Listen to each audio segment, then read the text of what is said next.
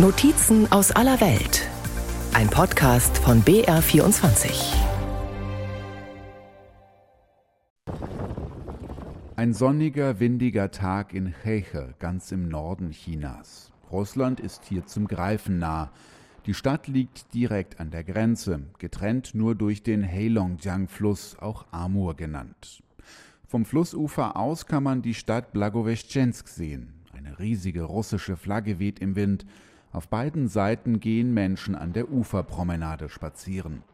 Theoretisch trennt sie nur eine kurze Fahrt mit einer Fähre. Das Abfertigungsterminal mit der Grenz- und Zollkontrolle steht mitten in der Stadt.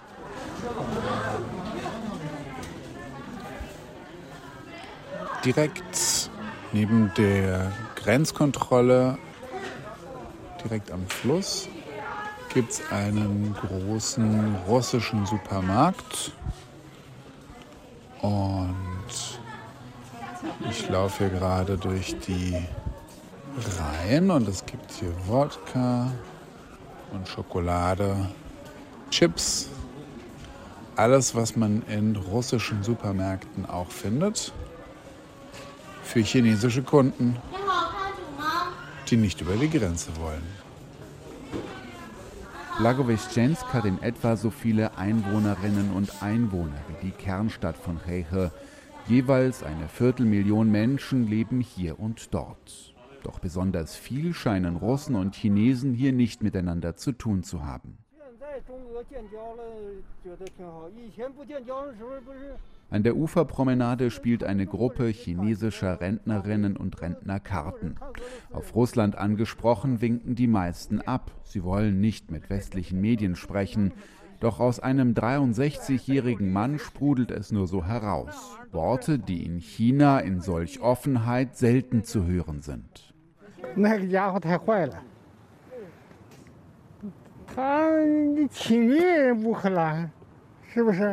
Russland ist böse, sie haben die Ukraine überfallen. Ich bin hier in Heche geboren. Das Territorium auf der anderen Seite gehört ohnehin alles zu uns. Tatsächlich hat das Gebiet auf der anderen Seite mal zu China gehört. Die Grenze hat eine konfliktreiche Geschichte, wie die Beziehungen zwischen Russland und China generell. Die Grenzlinie hat sich in der Vergangenheit immer wieder verschoben. Erst vor rund 20 Jahren wurden letzte Streitigkeiten vertraglich beendet. Der neuen grenzenlosen Freundschaft mit Russland, wie Staats- und Parteichef Xi Jinping sie ausgerufen hat, traut der Rentner in Hehe nicht. Er wünscht sich stattdessen mehr Zusammenarbeit mit dem Westen.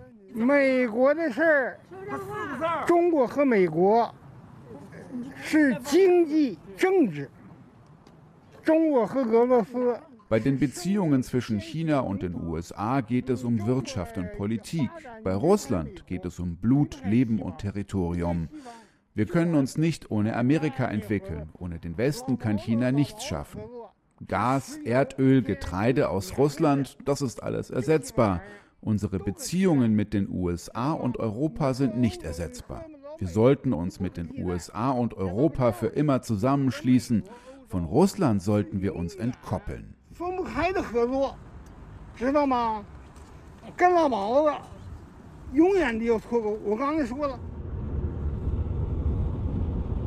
Etwas mehr über den Ursprung des chinesischen Misstrauens gegenüber den Russen erfahren Besucher in einem Museum, eine knappe Autostunde außerhalb des Stadtzentrums von Heche. Die Polizei hat inzwischen mitbekommen, dass ausländische Medien in der Stadt sind unser Taxi wird den restlichen Tag von einem weißen Volkswagen verfolgt. Alltag für Journalisten in China.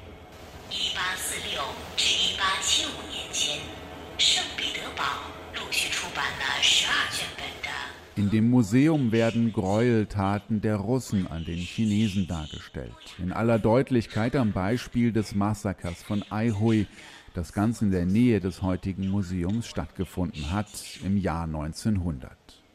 Am Eingang wird der Reisepass kontrolliert. Russische Staatsbürger dürfen nicht rein. Offenbar sollen diese nicht erfahren, wie in dem Museum die russischen Gräueltaten dargestellt werden. Zu dramatischer Musik erzählt eine Stimme aus dem Hintergrund, was sich vor über 120 Jahren abgespielt hat. Ein Videoprojektor wirft Animationen russischer Soldaten und chinesischer Zivilisten auf eine Holzkulisse.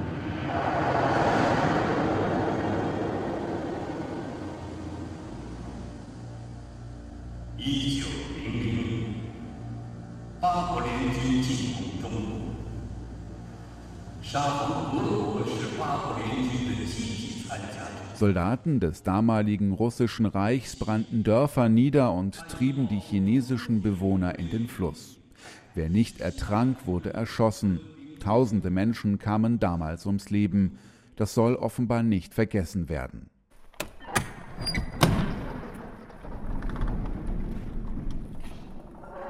Ah, lang.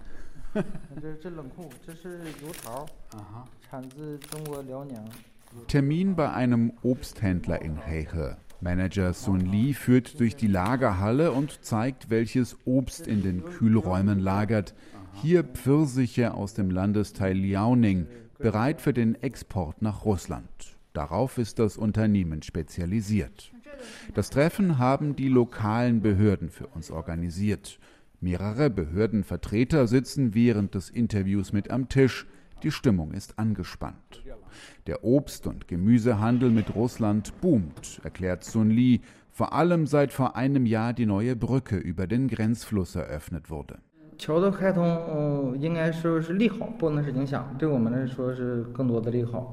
Die Brücke bringt uns nur Vorteile, macht alles viel einfacher. Früher gab es nur einmal am Tag eine Fähre. Schifffahrt und Abfertigung waren auch vom Pegelstand des Flusses abhängig. Mit der Brücke können wir unsere Waren jederzeit transportieren. Die Zollabwicklung ist einfacher, es ist viel bequemer.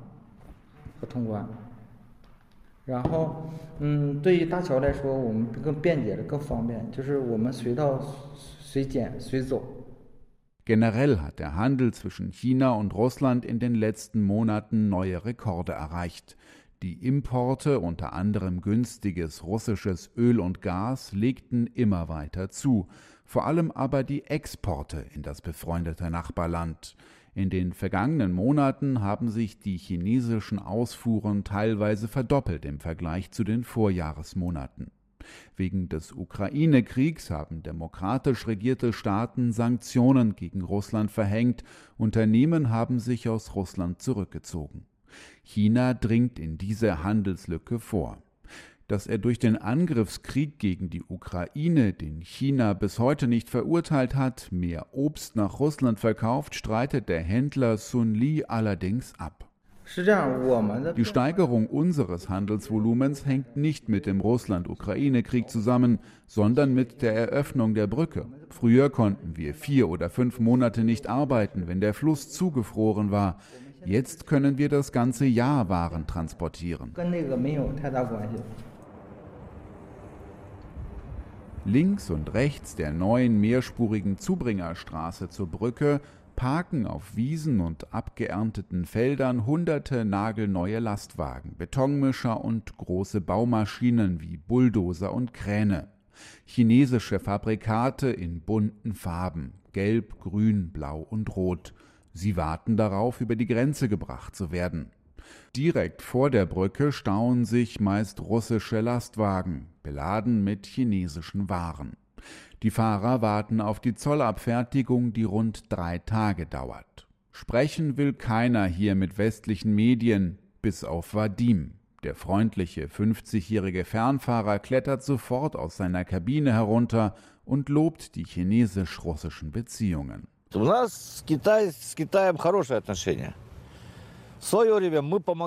Früher habe Russland China geholfen, jetzt helfe China Russland, sagt Vadim. Ein bisschen Chinesisch hat er auch schon gelernt.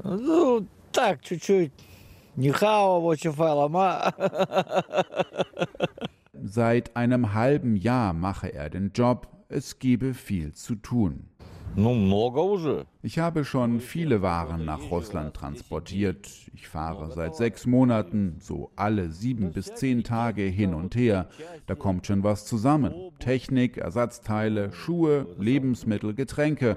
Ganz unterschiedlich, aber am meisten transportiere ich Baumaschinen.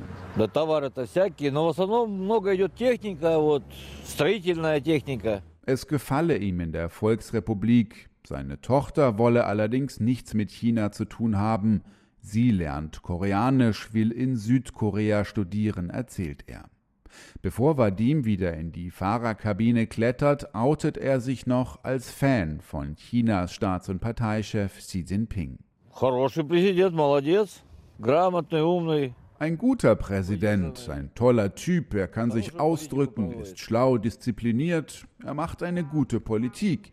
Aber ich denke, unser Präsident Putin ist der beste von allen.